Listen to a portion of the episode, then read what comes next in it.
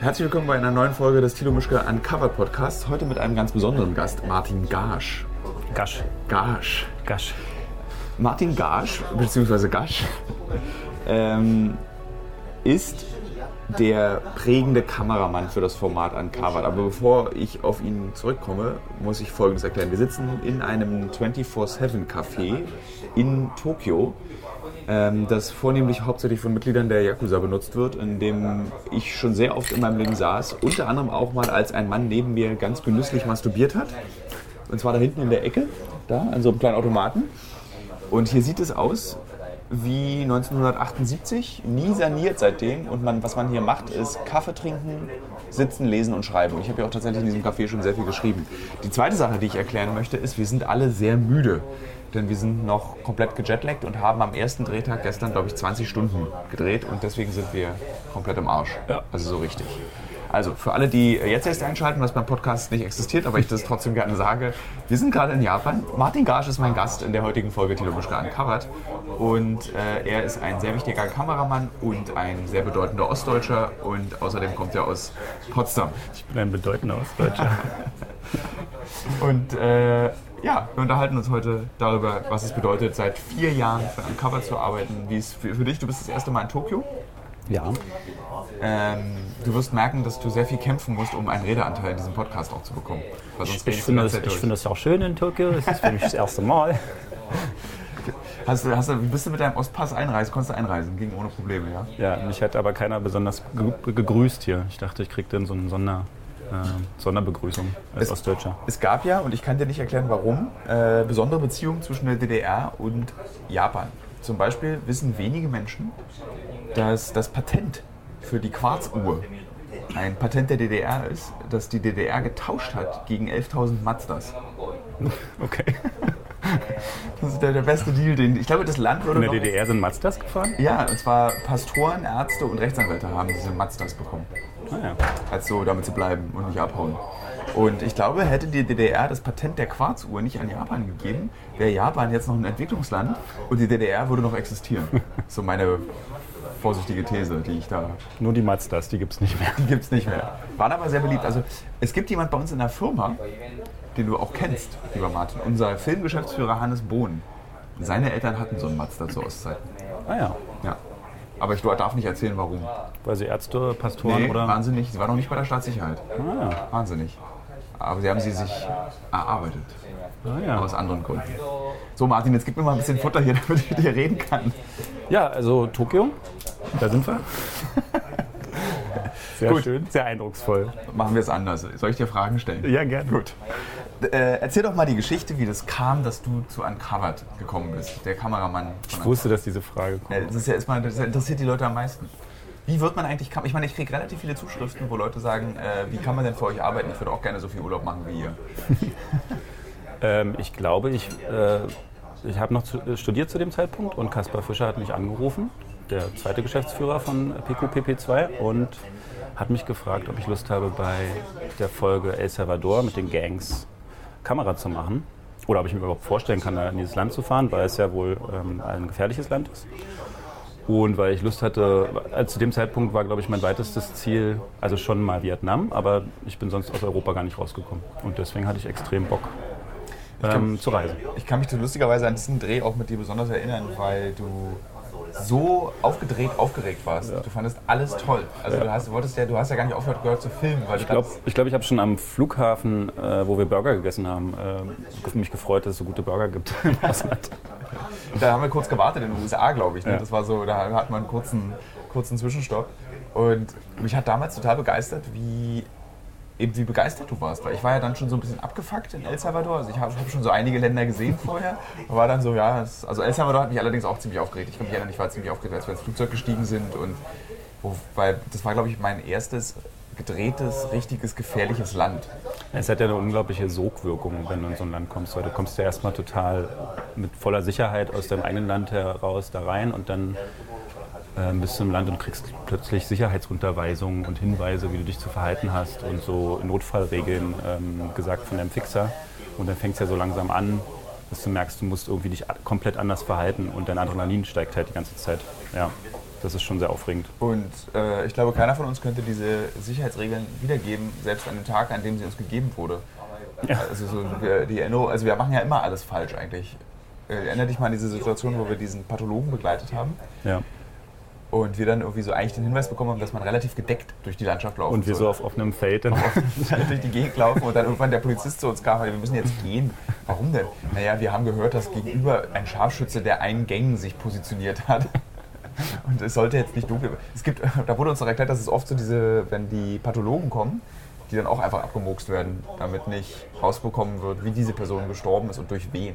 Ich glaube, man lacht man im Nachhinein drüber, weil man äh, da so gut rausgekommen ist aus solchen Nummern. Ich glaube, weil es Also- ein Trauma ist. Weil wir immer, also eigentlich auch immer Glück hatten und gut rausgekommen sind aus allen gefährlichen Situationen. Ich glaube, weil wir das nur so verarbeiten können, dass es äh, wie so ein. Also ich glaube, Alte das, Zeiten. weißt du noch? wir vom Krieg erzählen. Äh, Ich glaube, weil das ist so, weil man nur darüber lachen kann. Also wir, wir, wir, wir können ja Weil man, sich, weil man äh, rückblickend sich so komisch Ja. verhalten hat und ja, dumm rumstand und eigentlich keine Ahnung hatte. Ich glaube, wir könnten ein Podcast werden, wo wir ganz viel schweigen, weil ich so müde bin. Ich habe überhaupt keine Energie, Fragen zu stellen. Wir kriegen es hin. Wir machen Ja. jetzt einen schönen für dich. Ich meine, du hast eine Verantwortung. Auch, auch Schweigen ist auch manchmal gut. Also ich es weiß jetzt nicht, ob Podcast. Das sagt ganz viel über unsere Beziehung aus, wenn wir mal nebeneinander schweigen können. Ich finde, wir sollten über unsere Beziehung reden. Ja, können wir Wir haben so viele Sachen, die wir eigentlich besprechen können, wenn ich dann noch nicht so müde wäre. Ähm, ich finde nämlich, dass wir auch beide ein ganz besonderes Verhältnis haben. Das Gegenteilsverhältnis von Ben und mir, der ja hier mit am Tisch sitzt. Was haben wir denn für ein Verhältnis? Na, wir mögen uns. Ja. Wir mögen uns sehr. Ich mag aber Ben auch. Ich mag Ben ja auch. Du hast es gerade so verallgemeinert. Also Ben, äh, ne? Ich mag Ben ja auch, er ist einfach nur schwierig. Also ich will noch mal für die Hörer und Hörerinnen, die hier am Tisch, also Ben sitzt mir schräg gegenüber. Also wir reden über Ben, also ich läster nicht, sondern der sitzt mit am Tisch. Da kann auch nichts Er sagen. kann auch nichts sagen, weil er kein Mikrofon hat. Und äh, Ben bekommt allerdings auch nochmal die Möglichkeit, einen Podcast zu machen und nochmal zu erklären, warum er zu öffentlichen Verkehrsmitteln Öftis sagt. Was ja angeblich jeder sagt. Unsere Beziehung. Unsere Beziehung. Ähm, also ich würde schon mal zum Beispiel sagen, dass wir Freunde geworden sind über unsere Arbeit. Wir kannten uns allerdings Ja. schon vorher über eine gemeinsame Kollegin, Caro Corneli. Ja, stimmt. Äh, die hatte uns mal bekannt gemacht miteinander, weil du hast für sie damals den Podcast, äh, so einen Videopodcast für YouTube, glaube ich, gedreht. Und da meinte Äh, sie, du bist Fritz. Fritz, genau. genau. Und du meinst, äh, der Radiosender Fritz, da habe ich mit Caro ja auch mal zusammengearbeitet und wir hatten so eine Sexsendung, die wir da moderiert haben. Oder zumindest sie moderiert hat und ich war Gast. Ja. Und ähm, sie hat dann dich vorgestellt. Sie meinte, du bist ein total cooler Typ, ganz lieb. Guckt euch den mal an. Und dann haben wir dich, glaube ich, immer auch angefragt über Jahre und du hattest aber nie Zeit, weil du studiert hast. Ja. Oder, oder keine Lust wir, haben, aber wir haben trotzdem zwei, drei Drehs in der Zeit gemacht. Wir haben diesen Flugzeug, haben wir den Flugzeugdreh in der Schweiz zusammen gemacht? Nein. Wer war denn davon? Hast du uns auch irgendjemand mitgegeben. Irgend so ein Schweiz weiß ich jetzt nicht. Ah, Aber wir, sind, wir haben diesen Porsche-Treff gemacht zusammen, ähm, wo wir mit dem Nissan zum Porsche-Treff gefahren sind und so getan haben, als ob wir auch einen Porsche haben. Und mit Gina, Oh, das ist schrecklicher Kaffee. Also vielleicht sollte man auch noch mal hinzusagen zu diesem Kaffee, was ich in Tokio liebe, mein absolutes Lieblingscafé. Der Kaffee schmeckt zu kotzen. Kostet 5 Euro. du kannst ja auch ein bisschen Milch noch. Nee, dann schmeckt er noch ekliger. Dann schmeckt er nach Euter. Ich finde ja mal Kaffee mit Milch schmeckt so euterig. Also, zurück zu dir. Ähm, ja, also wir hatten schon ein paar Drehs davor und na gut, also das Ding ist, ich glaube, ich, ich kann dir einfach ziemlich viele Fragen stellen, wenn ich im Ausland bin, weil du, ähm, weil du dich äh, A mit den Ländern, glaube ich, viel mehr beschäftigst als ich im Vorhinein, beziehungsweise währenddessen. Und ähm, ich glaube, du bist auch wahnsinnig ähm, wissbegierig, neugierig und checkst immer Länder auch so ab und hast so, ich glaube, du bist super begeisterungsfähig, ähm, habe ich jetzt hier auch an Tokio gemerkt, weil du so das, dann die Highlights in jedem Land für dich so abspeicherst und wenn du dann mit jemandem da hinkommst, deswegen ist es, glaube ich, auch so schön mit dir zu reisen, aus meiner Sicht, ähm, bist du so in der Lage, das zu teilen und so loszugehen und dein Herz zu öffnen und das zu teilen, was alles so dich fasziniert und was Schönes. Wie zum Beispiel dieses gelbe Café, in dem wir gerade sitzen. Ja. ja. Wie findest du es denn? Also ich habe ja davon im Vorfeld schon erzählt, dass ich dir das unbedingt zeigen will, diesen Ort. Ja, ich kann es ja, ich kann's irgendwie nur mögen, weil ich gehe auch in Berlin zum Beispiel gerne in die alten Berliner Kneipen und diesen Charakter erfüllt das ja hier komplett. So ein bisschen gelbe Wände vom Rauchen. Vielleicht war es auch noch nie weiß, keine Ahnung. Ich glaube, die sind richtig schön durchgegilbt in den letzten 30 Jahren. Ich habe auch ganz viel Angst, weil in Japan ist es ja so, darüber reden wir ja aber noch mal in einem anderen Podcast mit Kosei, der Redakteur, der hier auf der Reise dabei ist. Der ist nämlich halber Japaner, halber Deutscher und kann deswegen, weiß halt genau die Hälfte über Japan und erzählt uns dann genau das Halbwissen, was er hat zu Japan. Und deswegen gibt es noch mal einen speziellen äh, Japan-Podcast. Äh, zurück zu unserem Verhältnis. Also ich würde das als freundschaftlich bezeichnen. Wir haben ähnliche Interessen, finde ich. Wir reden gerne über Videospiele, über Filme, über Musik. Äh, die Art, wie wir über Frauen reden, ist identisch. Also Ja? ja, ich finde, wir reden beide sehr respektvoll über Frauen. Wobei dein Anteil, wenn du über Frauen redest, so einen hohen äh, Sex, Sex, äh, Sex-Geschlecht-Anteil hat. Also so, es gibt viel. Ja klar, das worüber, da liegt das, da liegt da ein Ohrring, eine Perle. Das könnte aus diesem tollen Blumentopf da gefallen sein, den ich Ja. eben da rausgeholt habe. Ähm, und ich finde, wir auch, mir macht es Spaß, dir zuzuhören, so wie du die Welt siehst. Also dir, dich dabei zu beobachten, wie du in Tokio bist, bereitet mir persönliche Freude. Und deswegen würde ich das so definieren als Freunde. Allerdings ist das Traurige an Freundschaften, die auf Drehreisen Ja. stattfinden, dass man sich nie in Berlin sieht. Das hast du ja schon in den anderen Podcasts Ich muss es nochmal betonen, insbesondere bei dir schmerzt es mich immer, der mich ja auch regelmäßig schreibe, wann ich schwimmen gehe. 50 bis 100 Verabredungen, die wir schon hatten in den letzten vier Jahren. Und hat erst einmal geklappt, glaube ich, zum Kaffee trinken oder so. Und dann fühlt es sich aber auch komisch an. Wie so ein One-Night-Stand, mit dem man Stimmt. sich dann nochmal trifft. Stimmt, ist so ein bisschen gesetzt. Ja, Martin, ich mag dich auch in Berlin. Na, das zeigt ja, dass wir äh, sozusagen Funktionen erfüllen, während wir auf Reise sind. Ja. Also auch Funktionen. Was Ich war bin so, bin so vielleicht dein, dein ähm, lieber Begleiter, dein Teddybär, den, äh, wenn du müde bist und keine Kraft mehr hast, wo wir. Nee, wir haben ja dann auch meistens noch einen Kameramann dabei, damit du diese Funktion erfüllen kannst als Teddybär. Ähm, der dann zum Löffeln ins Bett kommt. Ich meine, in Somalia zum Beispiel, Somalia, das erinnere ich mich immer so krass intensiv, das habe ich auch schon öfter erzählt, dieses, als ich zu dir abends ins Bett gekommen bin, weil ich mich irgendwie so unwohl gefühlt habe und bei dir noch gespielt habe, während du das Backup gemacht hast und wie wohl ich mich dann gefühlt habe. Also Backup heißt ja auch ähm, Karten anschmeißen und dann aufs Bett legen. Und dann haben wir zusammen ähm, im Bett gelegen und gelesen und gezockt, glaube ich. Ja.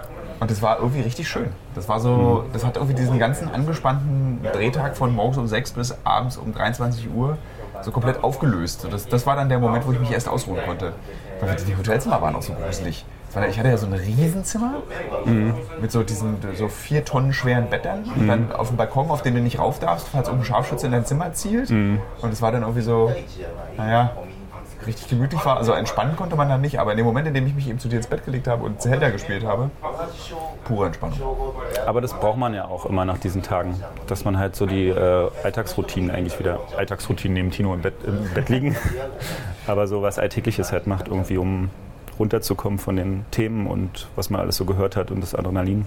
Was war denn dein krassestes Land, was du für uncovered? Jetzt habe ich diese dämliche Frage, die man auch immer gestellt bekommt, auch dir gestellt, aber egal. Was, war, was, war so, was hat sich bei dir so eingebrannt? Interessanterweise denke ich immer wieder an die ähm, Train Kids, also die Jugendlichen, die wir begleitet haben auf der Bahn. Also die äh, durch die USA reisen illegal auf dem Güterzug hinten drauf.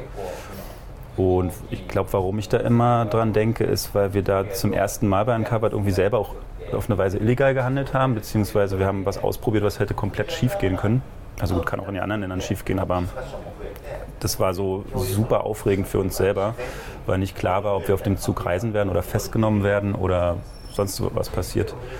Und außerdem war es auch ein total harter Dreh, weil wir 48 Stunden irgendwie ähm, am Start waren, auf dem Zug geschlafen haben, beziehungsweise ähm, ja, kurz eingeratzt eine Stunde, aber dann Das war, glaube ich, einer der unbequemsten ja, Schläfe, Schlafe, die ich je in meinem Leben hatte. Ja. Auf diesem immer, immer mit die Gefahr, irgendwo runterzurollen, dann zermalmt zu werden von diesen Reifen. Ja. Dann mit wildfremden Menschen da in diesem kleinen kleinstem Ta- Raum. Kleinstraum äh, zu liegen.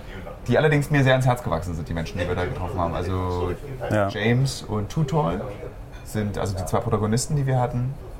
Tolle Typen. An die ich auch, auch echt, lustigerweise denke ich auch sehr oft an diesen Dreh. Ich, und noch eine andere Situation vielleicht, das hat aber auch wieder was mit der USA zu tun. Ich glaube, da kamen wir gerade aus Kolumbien zurück oder aus El Salvador, eins von beiden, in die USA wieder zurück. Und dann haben wir uns einen Mietwagen am Flughafen genommen, sind auf die Autobahn rauf und sofort nächste Ausfahrt wieder runter bei der Tankstelle angehalten und haben uns so an der Tankstelle das Zeug geholt, was man braucht, um klarzukommen. Äh, keine Ahnung, ein bisschen was zu essen, Kaffee. Das war USA. Und dieses Gefühl, ähm, dass wir in einem Land wieder sind, wo alles so ein bisschen geregelter, also wo Sicherheit irgendwie da ist, das weiß ich noch, das hat sich wirklich nach Freiheit und äh, Glück angefühlt. Obwohl eigentlich gar nicht, da war gar nichts zum Glücklichsein in dem Moment. So, es war einfach nur eine Tankstelle. Aber dass man so durchatmen kann und auf nichts Ja. achten muss, das fand ich auch total spannend, dass das so ein dominantes Gefühl ist. Also weil man scheinbar in, in Ländern, die gefährlich sind oder wo man die ganze Zeit unter Anspannung ist, wird auch ganz viel, glaube ich, unterdrückt, die ganze Zeit an Gefühlen, die nicht rauskommen. Ähm, und es, kann, es darf dann wieder raus, wenn man sich sicher fühlt. Das weiß ich auch noch, dass es ziemlich eindrucksvoll war. Das ist ja dieses Gefühl, was du auch hast, wenn du. Mir fällt gerade auf, dass gegenüber von Picasso Guernica hängt als Druck. Dieses berühmte äh, Spanienkrieg, Freiheitskämpfer, äh, Triptychon, ist das, das war so ein Dreierbild. Ist doch, glaube ich, das, oder? Okay, ist es nicht. Ist ein ähnliches Bild. Gut, zurück zum Thema. Äh, was ist hier? Nee. ähm, dieses Gefühl, wenn man in, in, zum Beispiel ins Flugzeug gestiegen ist in Somalia, diese, diese krasse Erschöpfung, als wenn irgendwas auch von dir abfällt. Mhm. Dieses, dass du sofort auch einschläfst. Erstmal, dass du diese ganze Anspannung sich von dir runterfällt. Das ist wie so ein, ich glaube, wie so eine Drogentrip-Belohnung. Vielleicht ist es das auch, warum wir das ganz oft machen, weil wir dieses Gefühl eben auch so gut finden. Was geschafft zu haben, zu wissen, man kann es erzählen, man kann Leuten was zeigen, was sie nicht kennen, ohne dass wir dabei arrogant oder überheblich sind. Mhm. Na, und nicht gestorben zu sein. Ich weiß gar nicht, also ich würde erstmal sagen, es ist Erschöpfung auf jeden Fall.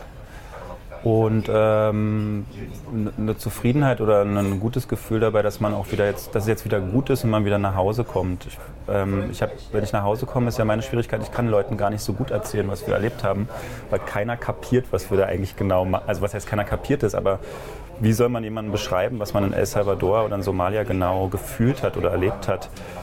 ähm, das ist nicht, also selbst wenn man die Folge guckt, kommt ja noch nicht mal das nee, rüber. Nicht annähernd. Das ist ja immer auch ganz schwer, zum Beispiel beim Darien war, ist mir das aufgefallen. Ja. Dieses, du guckst die Darien-Folge und die kam ja auch sehr gut beim Zuschauer an und die Leute, die es gesehen haben, fanden es auch wirklich, die meisten fanden es toll. Ja. Aber wenn ich oder wir beide, die im Darien waren, das sehen, kommt es nicht annähernd an das ran, wie es sich anfühlt. Und mhm. du denkst halt so, ist ganz schön lasch hätte man irgendwie krasser machen müssen. Aber du kannst es halt nicht krasser darstellen, weil du eben das sich nie überschneidet mit dem, was du wirklich erlebst. Es ist ja. immer nur ein winziger Ausschnitt, so ein Film. Ja. Was echt schade ist. Und ich denke darüber auch wahnsinnig viel nach. Wie kriegt man das denn hin, dass man so ein ganzheitliches Bild einer Sache zeigen kann, sodass der Zuschauer wirklich versteht, wie das ist, wenn man irgendwie einen blutigen Hoden hat, weil die Schlüpfernaht reibt beim Laufen. Also so, wie kriegst du das hin? Hätten wir den Hoden zeigen müssen? Nee, ich glaube, es liegt ein bisschen generell am Präsentationsformat. Also Fernsehen ist halt ein Ort oder auch Internet oder Laptop, woran man es halt schaut, ist halt ein Ort, wo man sich immer auch abwenden kann und sich ablenken kann. Und ich, ich kenne es ja von meinen Erfahrungen im Kino von Dokumentationen, äh, wo du 90 Minuten oder 120 Minuten ähm, dort sein musst und aushalten musst. Und also ja, es hat natürlich auch was damit zu tun, wie du was zeigst. Aber es hat auch was mit dem Seherlebnis zu tun, wie intensiv ähm, man, man schaut und sich nicht wegwenden kann vom Bild. Und bei Fernsehen und Internet hört man auch oft weg und ist nicht konzentriert. Also das ist, glaube ich, so ein Ding, weswegen man schnell mal abschalten kann. Also du meinst, jeder Werbeblock zerstört das eigentliche echte Uncovered-Gefühl? Das ist ein großer, großer Part und man merkt es ja auch beim, beim Fernsehen. Das finde ich immer ein bisschen anstrengend, aber das kennen wir einfach alle. Es ist ein bisschen, es versucht ein bisschen mehr dich ranzuziehen mit Effekten, ja. damit du halt dran bleibst. Das, das, das türmen sich vor der Werbung, türmen sich immer die Informationen nochmal an. Ja. Dann gibt es nochmal eine Rückschau, damit man auch ja nichts ähm, vergisst in dem Ganzen, was passiert ist. Und der, auch die Informationsgeschwindigkeit ist wahnsinnig schnell, damit man dran bleibt. Vielleicht ähm, überlastet das auch viele Leute und Informationen gehen da halt weg, wie zum Beispiel, dass du Blut im Schlüpfer hattest. Ich finde es ja immer sehr praktisch, wenn mein Leben korreliert mit den Werbepartnern und Partnerinnen, die ich habe. Zurzeit mache ich eine große Recherche zum Thema Marathon. Demzufolge muss ich natürlich auch wissen, wie man einen Marathon läuft und trainiere tatsächlich dafür. Nicht, weil ich Ü40 bin, sondern wirklich, weil ich als Journalist ein bisschen etwas über dieses Marathon-Business herausbekommen möchte. Und Teil dieses Marathon-Trainings ist ja nicht nur regelmäßiges Laufen und an den Gedanken im Kopf, die dabei entstehen, zu verzweifeln. Nee, Teil dieses Trainings ist auch Ernährung. Und wisst ihr was? Was richtig praktisch ist, ich glaube, ich könnte keinen Marathon laufen, wenn es nicht Podcasts gäbe. Und ein Podcast, den ich während des Laufens höre, um dieses alle zwei Tage zehn Kilometer Laufen für die Grundausdauer zu ertragen, ist der Powerbrains Podcast. Powerbrains, das Sporternährungsquiz, powered by Powerbar ist ein Podcast, in dem es um Ernährung geht, aber nicht langweilig, sondern da werden Fragen geklärt, wie ob Magnesium zum Beispiel gegen Muskelkrämpfe hilft. Zum Beispiel die Frage, wie wichtig sind Kohlenhydrate in der Sporternährung und ist es eigentlich für jede Sportart gleich? Also zum Beispiel wisst ihr ja als regelmäßige Hörer dieses Podcasts, ich bin ja auch passionierter Schwimmer und passionierte Schwimmer essen ja nach dem Schwimmen immer einen Döner. Ich kann euch schon mal sagen, da muss man jetzt keine Folge für hören, ist nicht so sinnvoll. Aber vorm Schwimmen ein Teller Nudeln ist sinnvoll. Warum? Das beantwortet eben der Power Brains Podcast. Können da zum Beispiel auch eine Frage, die mich auch schon beschäftigt hat. Können zu viele Proteine der Niere schaden? Und welcher Profi feiert seinen Sporterfolg mit Beefy und Bier von der Tankstelle? Alles Fragen, die für Sportler und Sportlerinnen wichtig sind. Das Gute an diesem Podcast ist, der ist nicht langweilig. Der ist eben äh, wissenschaftlich, aber auch gleichzeitig ein spannender Mix aus Quizshow zum Mitraten. Dazu gibt es Interviews, Anekdoten und sehr aufschlussreiche Wissensvermittlungen mit Host Dani Herzog. Bis zum 14.03. gab es folgende Gäste.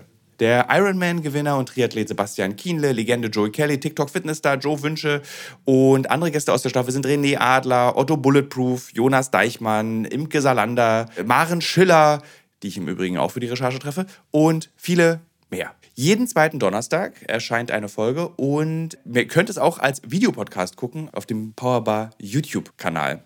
Ja, ich würde sagen, wenn ich es beim Laufen höre, könnt ihr es auch beim Laufen hören oder wenn ihr die Innenseite eines Backofen reinigt oder wenn ihr Staubsaugt oder wenn ihr ähm, lange Pendelstrecken mit der U-Bahn habt, Straßenbahn oder im Auto. Egal. Es ist ein guter Weg, um die Zeit zu vertreiben. Es ist ein guter Weg, etwas über den eigenen Körper zu lernen.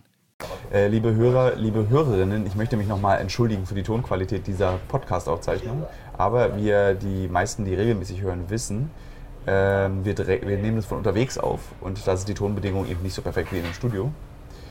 Und äh, deswegen tut es mir jetzt so lustig, wenn ich in diese ganzen zerfickten Gesichter gucke. Also rechts sitzt Kosei, in der Mitte sitzt Ben. Martin sieht hübsch aus wie immer und ich fühle mich so, wie Kosei aussieht. Äh, äh, aber es war auch gestern ein krasser Tag. Wir können eigentlich auch darüber reden, was wir gemacht haben. Das ist nicht verboten, ne? Nee, genau. Ähm, wir sind jetzt hier zum Thema Armut und ähm, haben viele Leute gestern getroffen. Was, also was heißt viele? Erstmal, wir mussten danach suchen, weil in Tokio ist ja Armut wird ja ausgegrenzt. Also es gehört einfach nicht zum Bild der Stadt, dass man arme Menschen auf der Straße sieht. Und wir sind extra in ein Viertel gefahren, was so, wie würde man sagen? Sanja, so ein Armenviertel. Also als Armenviertel gilt.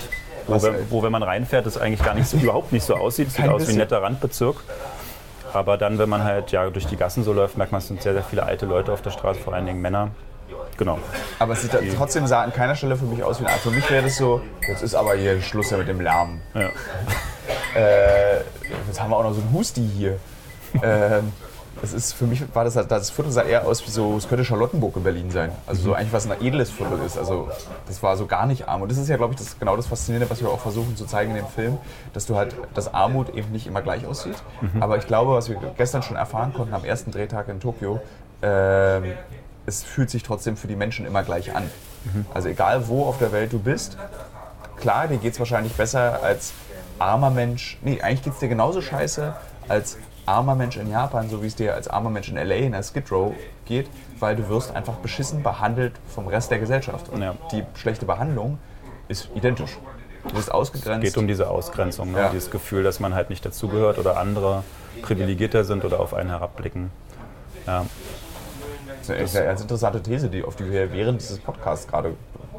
Kosei schreibt sich mit, äh, weil du ja, äh, es ist ja dann auch so erstaunlich, dass dieses globale Gefühl von Armut, also es spielt dann auch wirklich keine Rolle, ob du in einem dritte Weltland lebst oder im ersten Weltland. Du bist halt der Ausschuss der Gesellschaft und du schaffst es kaum raus. Und es spielt keine Rolle, ob du da in Deutschland lebst, in LA, in Tokio oder in Nairobi. Das ist einfach völlig Wurst. Du kommst nicht aus, diesem, aus dieser Armut oder so mit größter Mühe und größten Anstrengungen kommst du nur raus.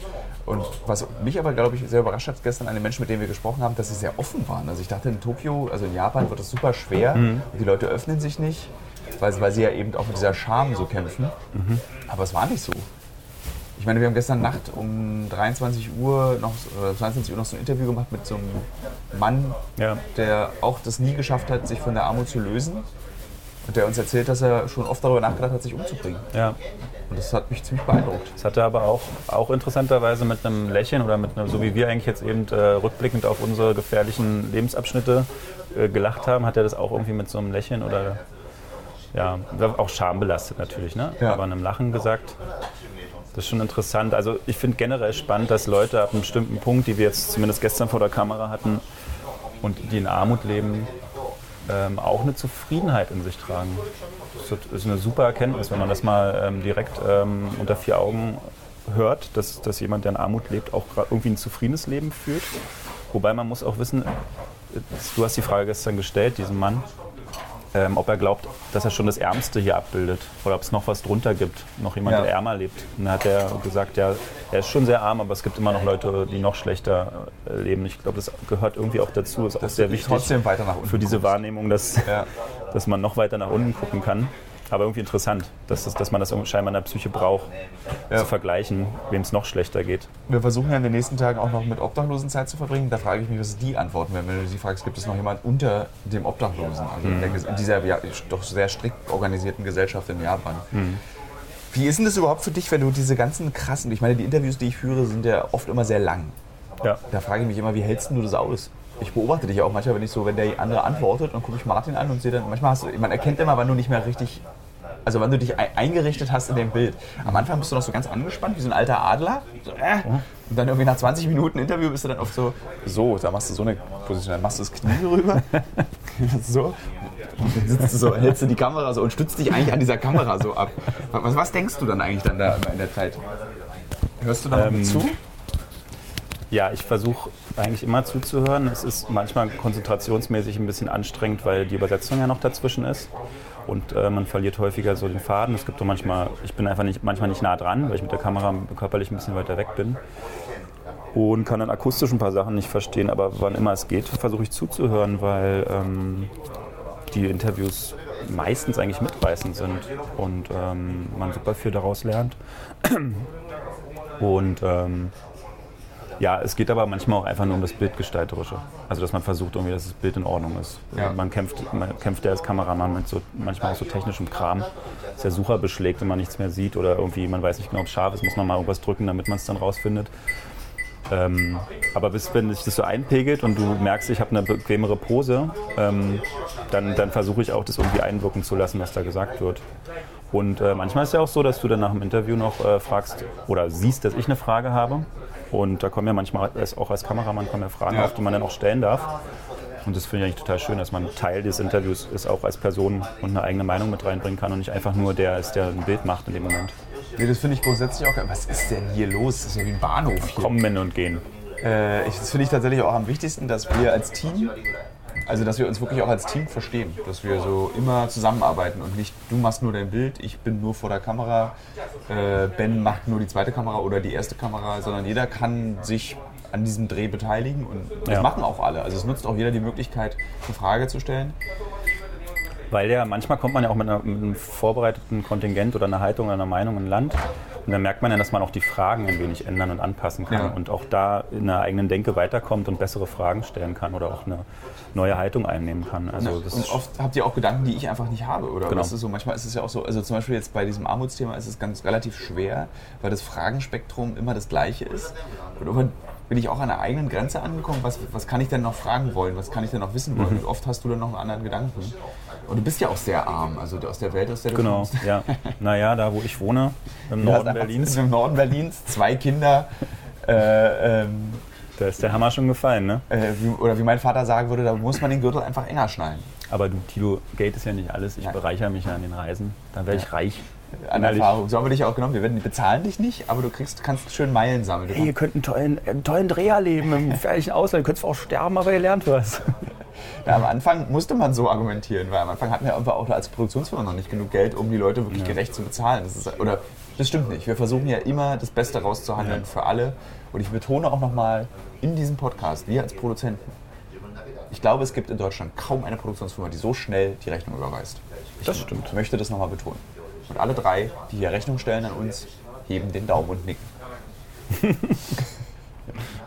so, musst du was erzählen, ich will eh Zigarette kurz rauchen. Soll ich dir eine Frage stellen? Ja, gerne. Gut. Was erzähle Wie lange laufen wir denn schon, Ben? Du musst noch ein bisschen durchhalten. Ja. Aber ich wollte gerade noch, was war denn, was ich gerade noch erzählen wollte?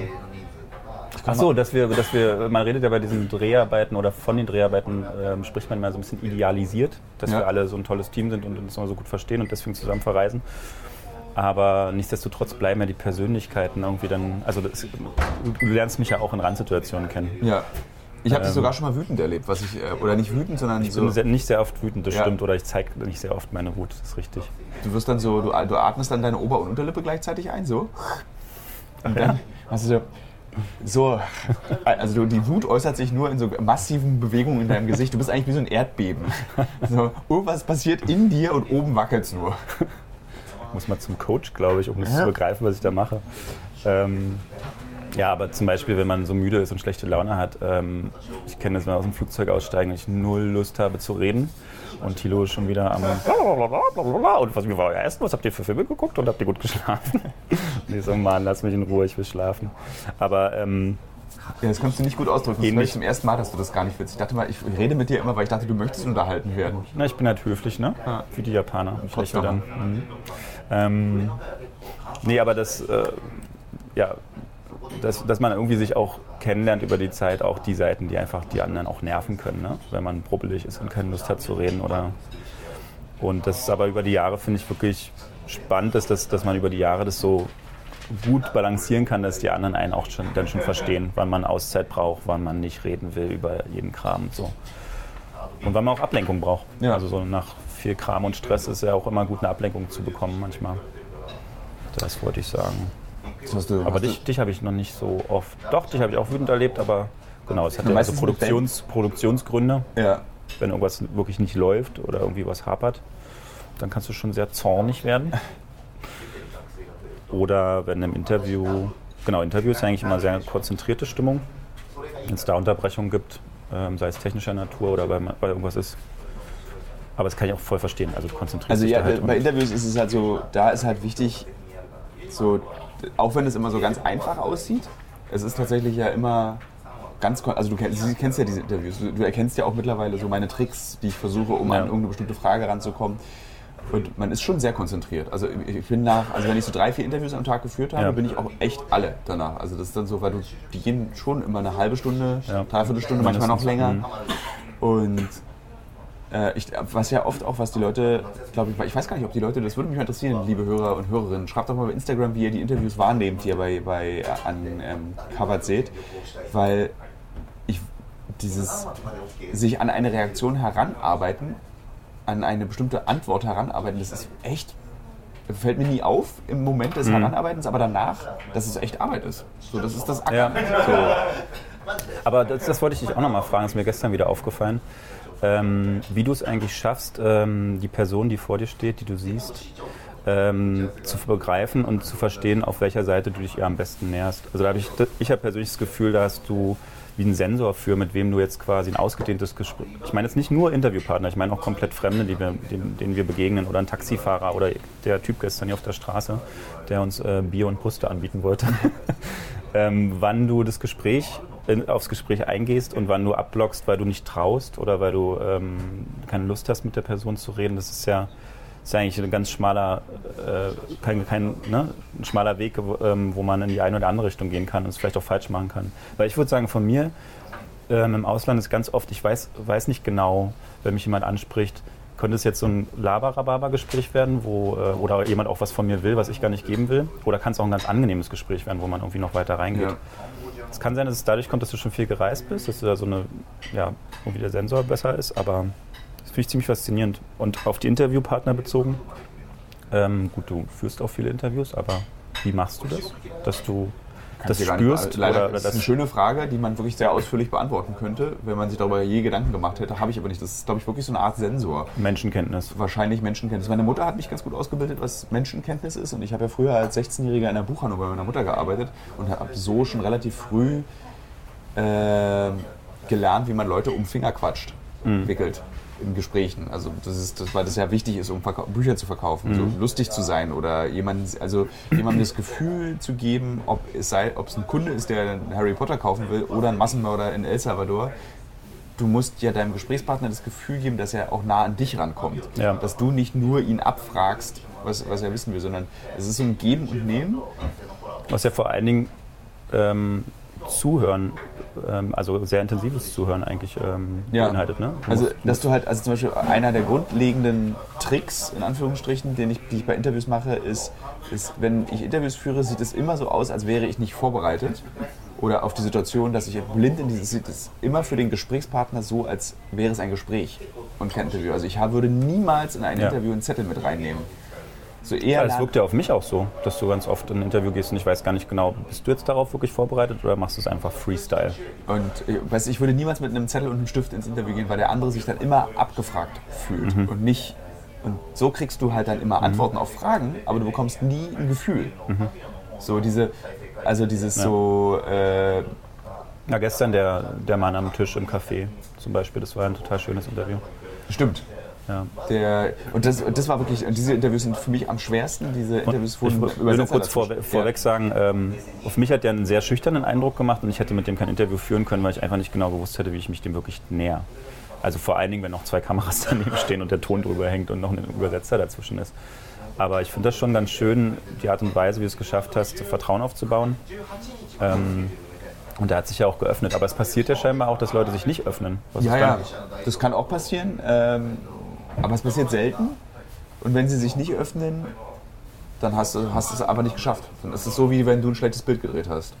Ja, aber das ist ja das Ding. Ich habe ja immer die Kamera zwischen mir und der, äh, der Sache, die ich gerade drehe. Das ist ja wie, ähm, ist eigentlich wie eine Waffe. Ich kann mich dahinter verstecken. Sie schützt mich total, ne? Weil äh, am Ende habe ich immer was zu tun, wie eine Ja. Zigarette oder ich kann ein Glas in der Hand nehmen und trinken, so nach dem Motto, ich habe irgendwas ähm, wie eine Schutz, ein Schutzwall zwischen Protagonist und mir. Du sitzt ja nackig dem Protagonist gegenüber, wie er dir auch gegenüber sitzt. Ne? Ja. Also, das Gefühl, dass jetzt äh, das Interview unsympathisch war oder merkwürdig, das müsst ihr beide direkt filtern. Ich muss das ja gar nicht als Kameramann. Ich muss ja bloß sagen, habe ich es aufgenommen und gut, wir haben die Bilder. Die Kassette ist voll. Ich hab's bespielt. Im Übrigen, als kleine Zwischeninformation, Martin Gasch. Da, da, da kommen wir gleich nochmal hin. Also pass, da erkläre ich doch mal gleich dieses Martin Gasch, Schrägstrich Gasch Ding. Als ich Martin Gasch kennengelernt habe, äh, habe ich sein, nur seinen Namen gelesen und der ist eben Gasch. Und ich habe ihn so gelesen, aber viel, viel später, Jahre später, hat er uns erklärt im Büro, weil wir ihn alle Martin Gasch genannt haben, dass er Gasch heißt. Und dann ist mir auch aufgefallen, warum er nicht Gasch genannt werden will. Weil das klingt wie Arsch. Ja, Thilo, jetzt hast du es nochmal ganz simpel und deutlich ausgesprochen. Äh, aber es ist ja gar nicht schlimm. Nee, Also zum Beispiel, mein schlimm. Nachname ist Tilo Mischgemüse. Tilo Mischgetränk. ja, aber schau, man fühlt sich trotzdem nicht wohl, wenn jemand den Namen anders ausspricht. Das stimmt. Dann fühlt man sich nicht wahrgenommen, nicht respektiert. Das ist ja meine Identität, mein Name. Also ich nee, hoffe ein bisschen nicht. mehr. Ich hoffe ein bisschen mehr. Das gehört aber zur Identität so. Äh, und was auch ganz wichtig ist, Martin Gasch hat Folgendes erfunden. Was denn? Der Ausspruch www äh, tolleidee.devu. Also das ist ein, das ist ein, ein, ein, ein, eine Antwort auf einen lustigen Satz in www.irgendwas.devu eingesetzt wird, hat Martins Überzeugung nach Martin selber erfunden. Ich kenne diesen Spruch allerdings Habt ihr euch nicht äh, letztens im letzten Podcast darüber gestritten, wer das erfunden hat? Nee. Hat nicht Menzel das in Frage gestellt? Das kann durchaus sein. wenn es Aber ist klar, der stellt ja auch viele Sachen Der in Frage. viele Sachen in Und vor allem, wenn es um Erfolg geht äh, und wer Erfolg äh, hat. Ja. Warte, dürfen wir über Menzel reden, wenn er nicht hier ist? Also, liebe Hörer, Na, der ist ja bestimmt hier live dabei. Menzel, bist du hier live dabei? Nee, ich habe gerade gesehen, äh, im Übrigen, dass morgens um fünf bombastische acht Zuschauer diesen Livestream äh, gucken. Und ich finde, das hat sich wirklich gelohnt, dass wir.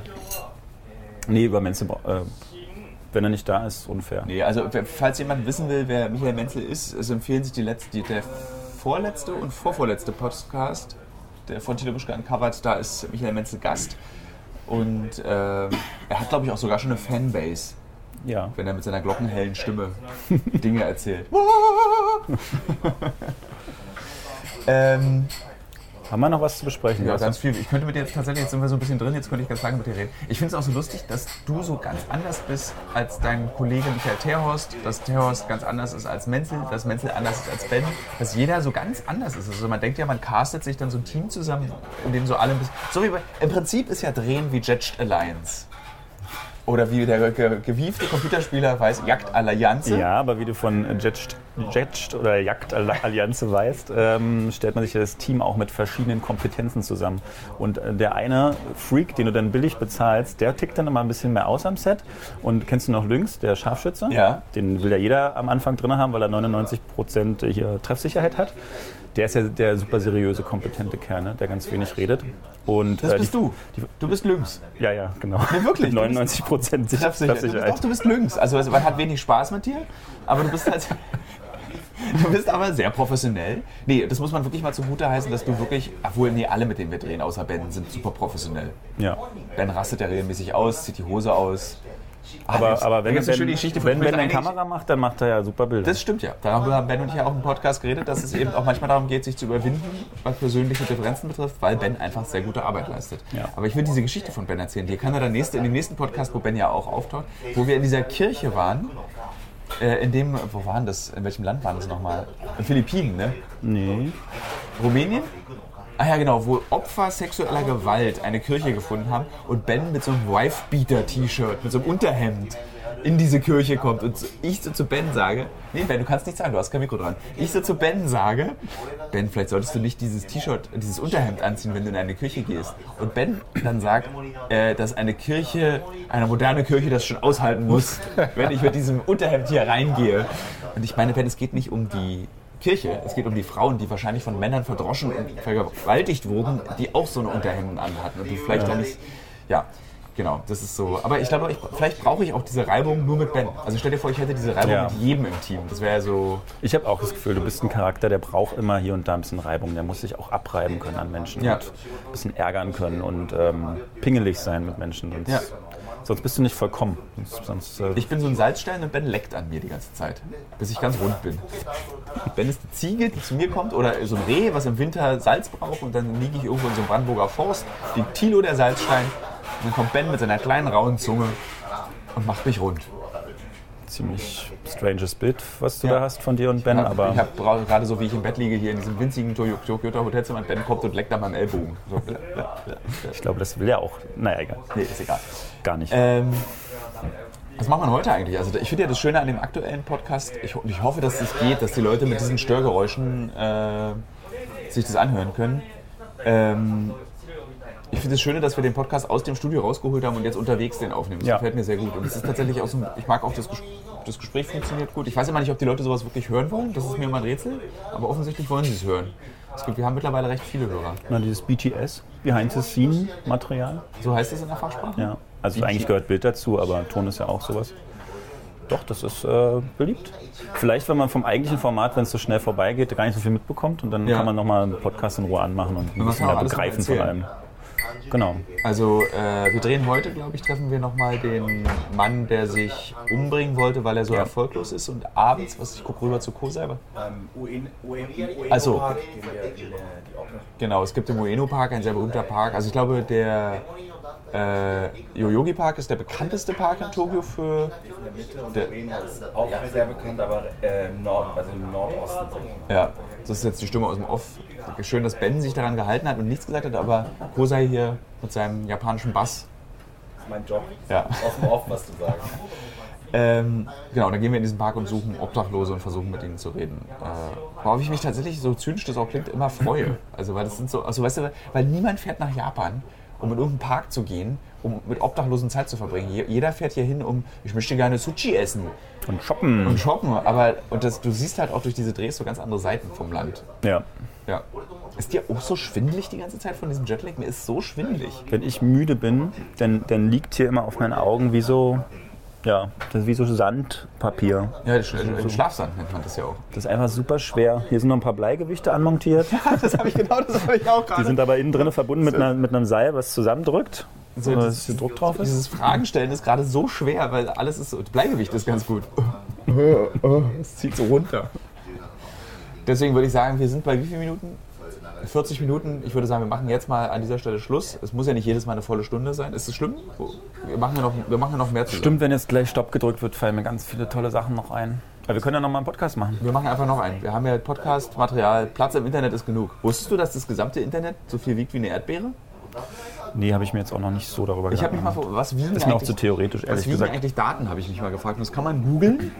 Was wiegt das Internet? Und dann habe ich irgendwo mal gelesen, das wiegt so viel wie eine Erdbeere, also ungefähr 30 Gramm. Weil Daten müssen ja auch irgendein Gewicht haben. Na, aber ja. Aber ja. ist mir zu theoretisch. Ja, habe ich mich tatsächlich immer gefragt. Also, ich meine, die sind ja Atome, sind ja da und Atome haben ja, wiegen ja auch irgendwas. Und wenn du diese ganzen 0 und 1 in dem Zustand, in dem sich ja das Na, warte mal, dann müsstest du erstmal ausrechnen, ob eine 1 und eine 0 von dem, was da geschrieben ist auf der Platine, die, die gleich, das gleiche Ausmaß von, also das gleiche Gewicht hat. Vielleicht hat der 0 und 1 das gleiche Gewicht. You never know. Von, dem, von der Zahl, von dem, Ich glaube, ja. So was der Laser da schreibt. Ja, Das ist ja, das ist ja, wir bewegen uns ja hier so auf atomarer Ebene. Und die Frage ist natürlich, ob natürlich die 100 Milliarden Pornovideos. Ich meine, es ist eigentlich ein ganz beruhigender Gedanke, dass die Bibel genauso viel wiegt im Internet wie ein Pornovideo.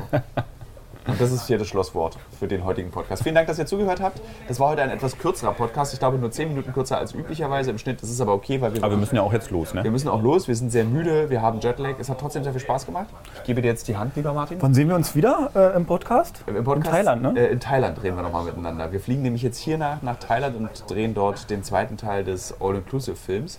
Und da machen wir mal die Runde ein bisschen auf, Genau. quackeln.